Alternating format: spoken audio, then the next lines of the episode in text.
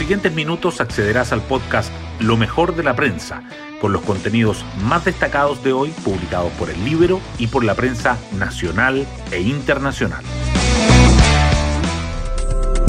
Buenos días, soy Magdalena Olea y hoy jueves 26 de agosto les contamos que Marco Enrique Sominami aparece como el principal protagonista de estos primeros días de carrera presidencial. A los enredos que su cuarta candidatura causó en unidad constituyente, rebautizada como Nuevo Pacto Social, se suma la amenaza que supone para su propia colectividad. El Partido Progresista podría desaparecer si no supera el umbral del 5% de los votos, según una nota publicada hoy en el Libero. Además, Meo fue absuelto ayer por el caso OAS, aunque el tribunal condenó a su ex asesor Christian Barner por delitos tributarios. Las portadas del día. Los temas económicos irrumpen en los titulares principales de los diarios. El Mercurio informa que una comisión pro empleo convocada por el Ejecutivo plantea un nuevo incentivo tributario para las empresas que incorporen turnos adicionales, mientras que la tercera y el diario financiero dicen que el gremio de aseguradoras de Estados Unidos pide al presidente Biden intervenir para el retiro de las rentas vitalicias y llevar el caso al G20. Las informaciones sobre la pandemia también están presentes. El Mercurio destaca que el 70% de la población tiene su vacunación completa y el efecto se percibe en una importante caída de muertes por COVID-19. La tercera resalta que más de 200 personas se han contagiado con la variante Delta en el país. Marco Enrique Sominami igualmente sobresale las portadas y el Mercurio y la tercera señalan que el tribunal lo absuelve en forma unánime y condena a su ex asesor por delitos tributarios en el caso OAS. Hay otros temas políticos destacados. El Mercurio dice que la Comisión de Reglamento de la Convención aprueba considerar como no votantes a quienes deciden abstenerse. Y la tercera agrega que Jimena Rincón asume la presidencia del Senado tras la renuncia de Yanna Proboste. Además, el Mercurio y la tercera dedican su foto principal al nadador Alberto Abarza, que obtuvo la primera medalla dorada para Chile en los Juegos Paralímpicos de Tokio. Temas del Libro. La periodista del Libro Daniela Vaz nos cuenta sobre la aspiración presidencial de Meo que dejó en agonía al PRO. El tribunal absolvió a Marco Enrique Sominami por el caso OAS, por lo que su cuarta aspiración presidencial podrá seguir adelante, pero sin duda dejará consecuencias y sobre todo para su partido. En la negociación con Unidad Constituyente, el Partido Progresista había conseguido al menos 20 cupos, de los cuales Pepe Auta asegura podrían haber sido electos al menos dos senadores y entre 4 a 6 diputados. Esta posibilidad es remota en una lista separada y podría incluso sepultar al PRO, ya que para que siga en pie deben obtener al menos el 5% de los votos o escoger a cuatro parlamentarios en dos regiones distintas.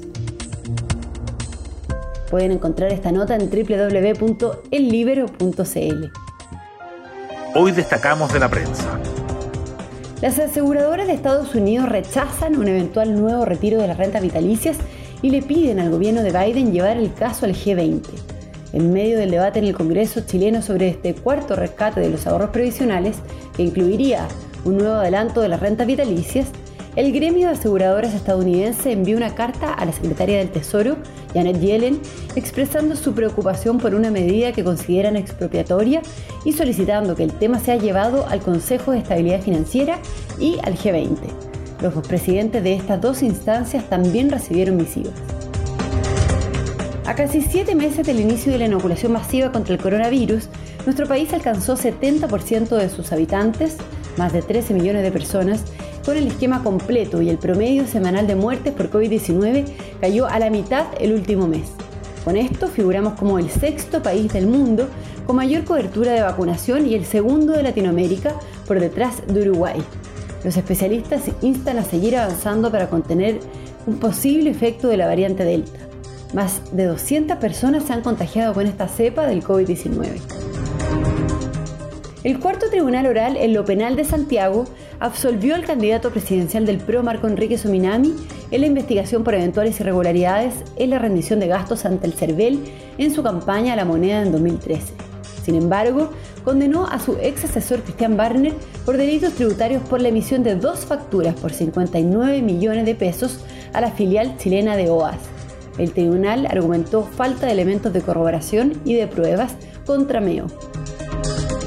Jimena Rincón asume la presidencia del Senado tras la renuncia de Yana Proboste. La sala de la Cámara Alta aprobó con 24 votos la nominación de la senadora demócrata cristiana en reemplazo de su compañera de bancada, que dejó el cargo tras inscribirse como candidata presidencial. Rincón se reunirá en la moneda con el presidente Piñera, que la llamó para acordar un almuerzo de trabajo protocolar. La reforma de pensiones y el debate del presupuesto 2022 figuran entre los principales desafíos de su gestión en el Senado. Otras noticias.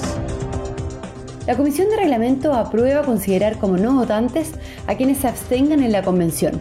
La instancia aprobó la propuesta presentada por el Partido Comunista, la lista del pueblo y representantes de los pueblos originarios con 17 votos a favor y 14 en contra, principalmente de convencionales de derecha y de centro izquierda.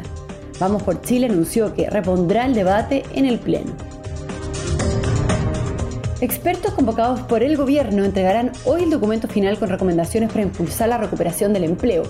A inicios de mes, la instancia había planteado 16 medidas iniciales, incluyendo transitar desde el actual ingreso familiar de emergencia a uno enfocado en el empleo. Ahora propone incentivos tributarios para que las empresas incorporen turnos adicionales.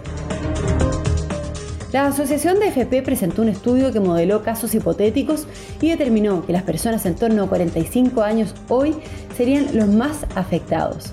Las pensiones de las mujeres de este grupo etario bajarían entre 15 y 77% con los cuatro retiros, mientras que las de los hombres caerían entre 14 y 72%.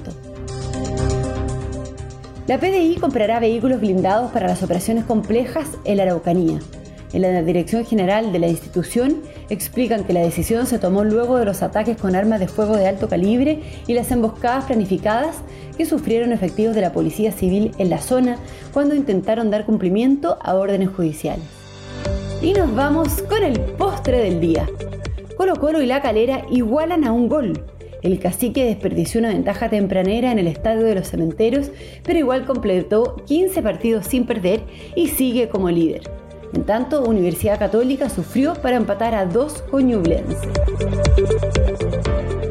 Bueno, yo me despido, espero que tengan un muy buen día jueves y nos volvemos a encontrar mañana en un nuevo podcast, Lo mejor de la prensa.